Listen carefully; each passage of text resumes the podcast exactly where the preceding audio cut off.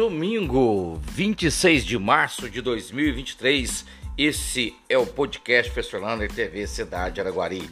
E uma notícia hoje caiu como uma bomba para os trabalhadores da educação da cidade de Araguari. 71 funcionários da educação foram dispensados por causa da queda de arrecadação de Araguari todos da área da educação e contratos temporários. A reclamação deles é que eles não foram avisados, ficaram sabendo pela imprensa. Muitos passaram em quarto, quinto lugar e foram dispensados, e outros que passaram bem atrás vão manter os seus cargos. Precisa de uma melhor explicação. Com isso, a palavra o secretário Gilmar Chaves para explicar toda a situação. E os nomes estão lá na página da TV Cidade Araguari. Nessa segunda-feira começa na UBS do bairro Independência a prevenção contra o câncer de mama e o câncer do colo uterino e também palestras sobre a endometriose. No bairro Independência vai ser segunda, terça e quarta. Mulheres acima de 50 anos fazer mamografia quase que obrigatória. Aquelas que têm casa na família também procurar. Você pode assistir uma entrevista com a doutora Cláudia lá na parte da universidade vê a importância da prevenção. E essa semana Araguari será palco da maior feira agronegócios na área principalmente do café irrigado. Vai começar dia 28 a Feni Café junto com a Feira Afro, Agro, perdão, Feira Agro.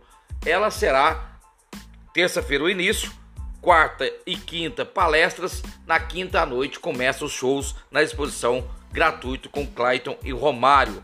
Abertura oficial na terça de manhã, a partir das 9 horas, com vários deputados e senadores na cidade de Araguari.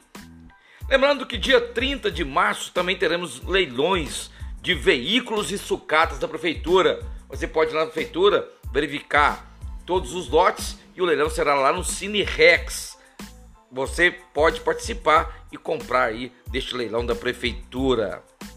E atenção, jovem acima de 14 anos. Nessa segunda-feira começa a inscrição para jovem aprendiz dos Correios. Em Araguari serão apenas duas vagas, com prova de seleção e tudo mais. Entre no site dos Correios e faça a sua inscrição. Lembrando que uma briga grande que eu tenho, Marcos Lander, é de dar oportunidades aos jovens, quem sabe um curso grátis de informática básica.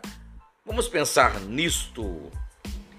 E olha só, Minas Gerais declarou epidemia de dengue chikungunya. Gente, chikungunya que era quase imperceptível.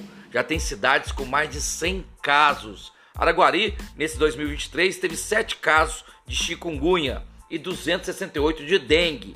Ou seja, dengue está um caos. E Uberlândia é uma das cidades que já está declarado a epidemia. E vai começar dia 7 de abril a comida de boteco. Selecionar o melhor petisco, melhor a melhor comida entre Araguari e Uberlândia.